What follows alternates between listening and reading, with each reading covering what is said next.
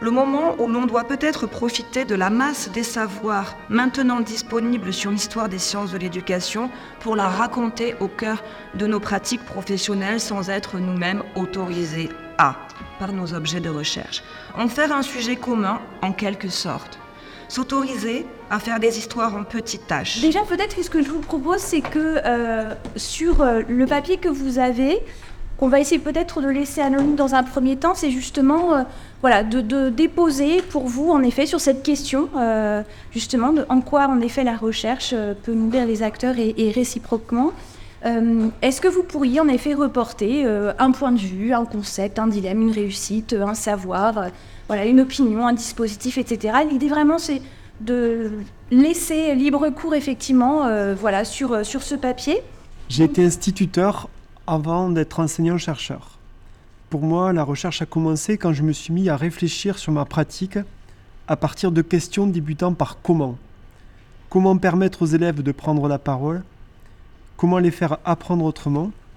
Comment exercer une autorité en classe en évitant les deux écueils de l'autoritarisme et du laisser-faire? J'ai longtemps pensé que les questions des praticiens de l'école étaient de fait des objets de recherche pour les sciences de l'éducation et de la formation et je le pense encore. Et là, je reviens sur une expérience personnelle et d'enseignante qui, est loin. Et en fait, j'étais en sciences en SVT. Et là, le lien avec la recherche, ce n'était pas la recherche en éducation, c'était la recherche des scientifiques. Et quand j'ai basculé dans la, dans la recherche en éducation, le grand pas, c'était ça. C'est aborder la complexité. C'était beaucoup plus compliqué.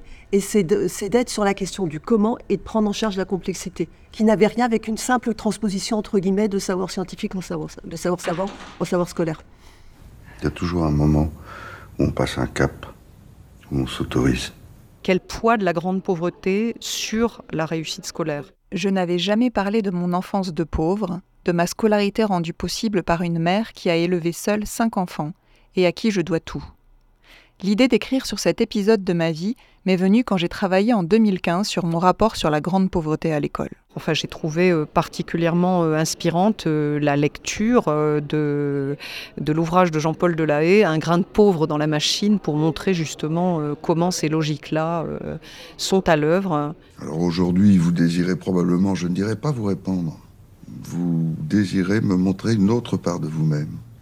Alors allez-y. Vous êtes venu me raconter quelque chose, je vous écoute. Un des textes qui m'a le plus euh, la marqué euh, récemment, euh, c'est le texte, alors je crois que c'est Jean voilà, qui a été relu là par le roi. et je crois que celui-là, il m'a, il m'a vraiment interpellée, mais en tant aussi que maman, voilà, et en tant aussi que personnel de l'éducation nationale, sur la manière dont, l'éducation nationale considère le jeune enfant, voilà. Donc euh, des échos euh, auxquels je, ne m'attends pas forcément quand je lis des textes, euh, mais qui résonnent autrement, autre part chez moi. J'ai besoin qu'on fasse un petit retour en arrière. Le décès de Nadine Brousseau me délivre enfin d'une promesse que j'avais dû lui faire, celle de ne pas mettre en évidence ses apports dans la recherche en didactique des mathématiques, que je considère toujours comme subtils et décisifs.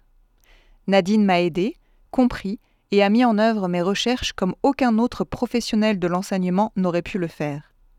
Notre œuvre touchait à notre intimité. Euh, j'ai fait ce qu'on appelle du shadowing, je l'ai suivi pendant euh, un mois, puis ensuite euh, plusieurs journées, semaines durant l'année scolaire, et c'était le début de ma thèse de doctorat. C'était ma première expérience ethnographique dans un établissement scolaire, et j'y pense souvent, il y a souvent des choses que j'ai observées chez lui qui reviennent. Voilà, et puis je, lui, je suis suis très reconnaissante qu'il ait accepté, parce que c'est pas évident d'accepter que des euh, chercheuses, chercheurs viennent nous observer comme ça. Donner envie aussi de poursuivre, parce que j'avais l'impression, à ce moment-là, vraiment d'approcher le, travail euh, réel des actrices et acteurs. C'est comme ça que vous définiriez ce que vous avez fait? C'est trop souvent l'opposition que vous connaissez par cœur entre l'école bleue et l'école blanche. Déjà, moi, je suis enseignant-chercheur. Donc, je ne suis pas chercheur, je suis enseignant-chercheur. Donc, les préoccupations, un amphi, je connais, un TD, je connais. Donc bien sûr, on me dire, mais on ne fait pas le même métier. Alors quand on va dans les salles de classe, trop souvent, c'est mais où les chercheurs, etc. Je connais ça par cœur. Euh, il suffit une seule fois d'inviter les collègues du primaire et du secondaire à venir à la fac pour s'apercevoir un petit peu que c'est pas non plus le nirvana, euh, qu'on a des problèmes qu'on rencontre tous dans les établissements secondaires, et que d'ailleurs dans les établissements secondaires, parfois, on est mieux outillé que dans le supérieur. Je vous invite à venir à Aix-en-Provence faire un tour dans, dans nos amphis. Effectivement, on en reparle la semaine prochaine. Dans cette posture euh, euh, qui n'est pas de considérer le terrain comme un cobaye, mais comme effectivement, euh, euh, au contraire, de, de, de- de voir qu'il y a aussi des choses à apprendre Hmm. euh, du terrain. quoi, hein. C'était Des petites histoires entre acteurs éducatifs et recherche. Une proposition de Sébastien Boudin et Virginie Wolf.